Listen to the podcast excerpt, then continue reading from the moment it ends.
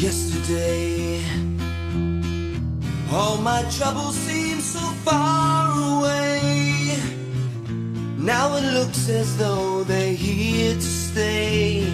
Oh, I believe in yesterday. Suddenly, I'm not half the man I used to be. There's a shadow hanging over me. Oh, yesterday came suddenly.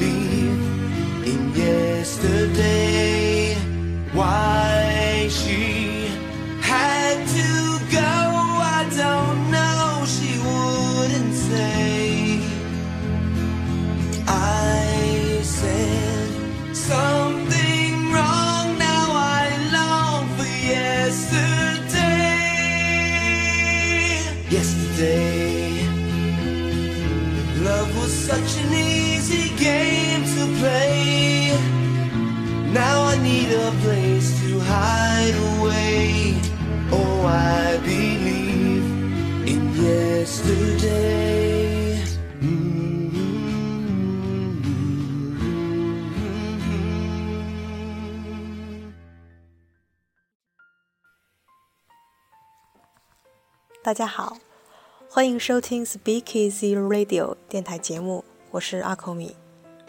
今天是一月十五日，星期一。今晚是我们节目系列里的 Wise Night，也就是十万个为什么之夜。这个系列主要是来聊一些音乐里面有意思的什么或者为什么。今天我们的话题是关于音乐的预期。其实，什么是预期呢？在认知层面，大脑拥有一套处理标准状态的重要方法，会抽取事物在各种状态下的共同元素，并且创造出一个构架，将这些元素安置定位。这个构架就称为基模，有点类似于认知的基本模型的意思。我们每一天都会和周围的环境有所互动，这些信息进入脑里就会和基模比对，那结果就是使我们建立了清晰的预期。大脑也有关于音乐的基模，每当我们聆听音乐的时候，这些基模就会不停地构建、修正或者接收更多的信息。即使我们并没有真正学过任何乐理知识，但是只要我们在听音乐，这个基模就一直在后台偷偷的搭建着，而我们也就自然而然的形成了关于音乐的预期，虽然我们可能并没有意识到。大部分音乐是需要符合我们的预期，我们才会觉得顺耳；有时候它又要超出预期，才会给我们惊喜。为什么我在开头选择了披头士乐队的《Yesterday》这首歌曲？其实我是埋了个梗的。它的主旋律乐句是七个小节，其实这个是颠覆了流行音乐的基本假设的。这个基本假设是乐句里面应该是以四个小节或者是八个小节为一个单位，几乎所有的流行或者是摇滚都是以这样的长度的乐句来组成的。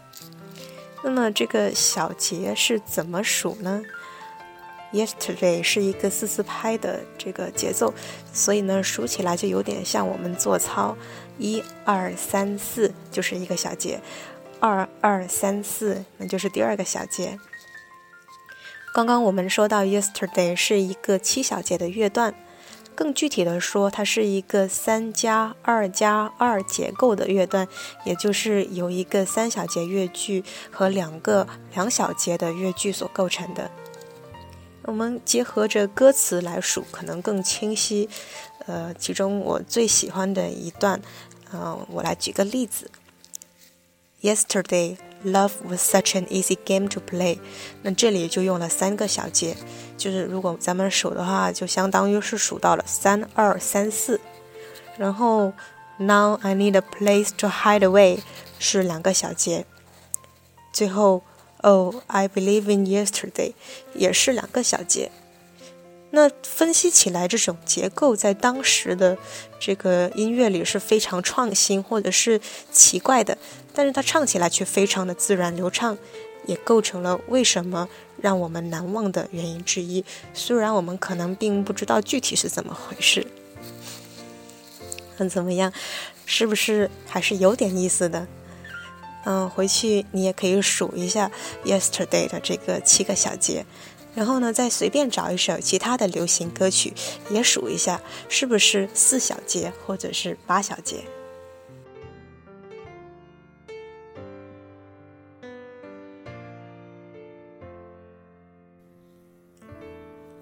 刚刚的例子是关于结构的，其实旋律才是作曲家控制听众预期的最主要方式之一。现在我们再来听一首熟悉的歌曲。其实这也是一首相当老的歌曲了，出自一九三九年的童话音乐片《绿野仙踪》，被演绎的版本无数，获奖也无数。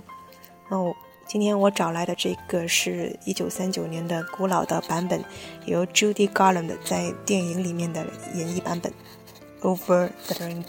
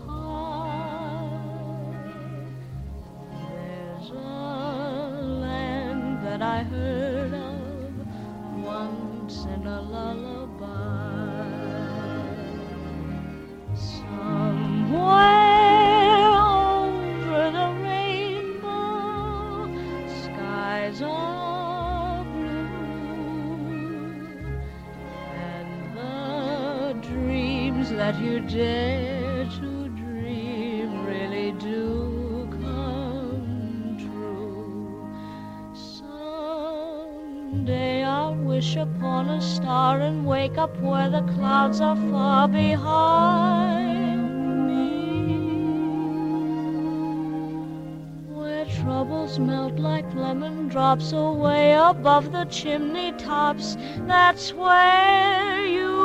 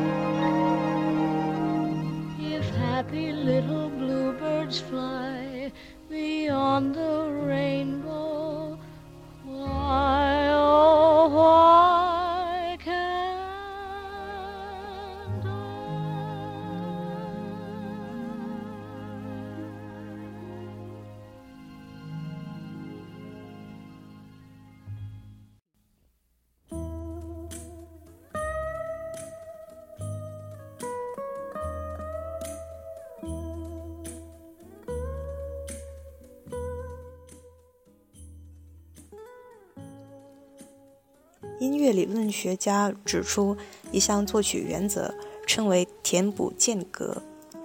旋律中如果出现音高的大幅度变化，那么下一个音就应该改变走向。一般来说，旋律中的音高会呈现出渐变的变化，也就是音节内的相邻音符之间做变化。如果说产生了大幅度的跳跃，那就会产生回到跳跃起点的强烈的倾向。换句话说，这表示大脑会预期这种跳跃只是暂时的，接下来的音符一定会带我们回去到一开始的起点。那么这一首《Over the Rainbow》彩虹彼端，旋律一开始就跳了八度音。这个八度音就是指从哆、来、咪、发、嗦、拉、西、哆这第一个哆和又循环到下一个哆之间的音程。有时有机会我们再另外开节目来讲。那这里也请大家原谅一下我的五音不全。总之，音乐在一开头，也就是在 somewhere。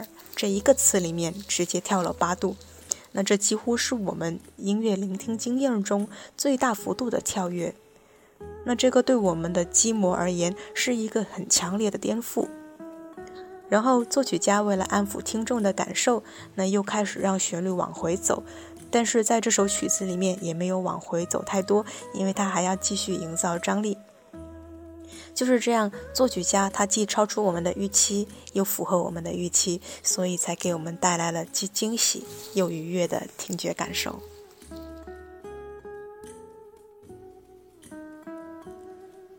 最后还想分享一首在编曲和配器上超出我们一般预期的音乐。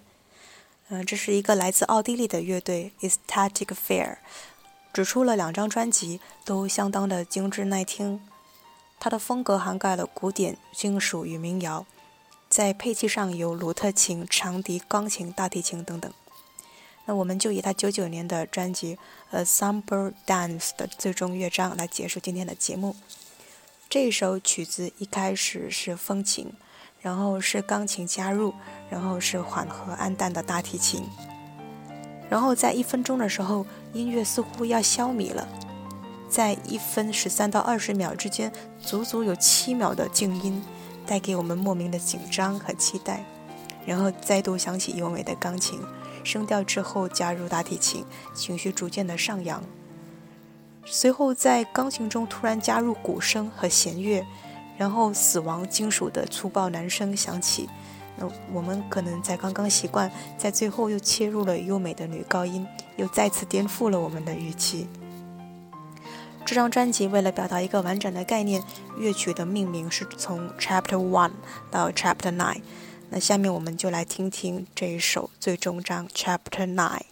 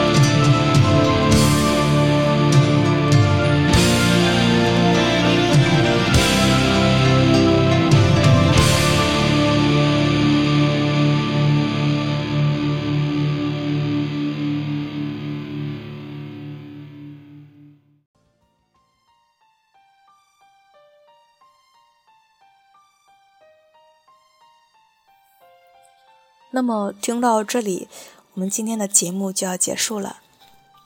我们都能够轻易地列举出喜爱的音乐家或者是音乐类型，但是却难以解释为何自己喜欢的是这些音乐，而非其他的音乐。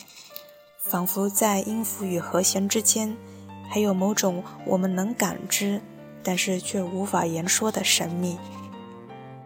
首先，我要明确的是。我们不需要具备任何的专业知识，也可以享受音乐。但是，当我们深切地爱上一个人或者是一样事物的时候，总是希望更懂他。这就是我现在的心情了。感谢你付出了宝贵的时间和我一起度过。我是阿口米，祝大家晚安。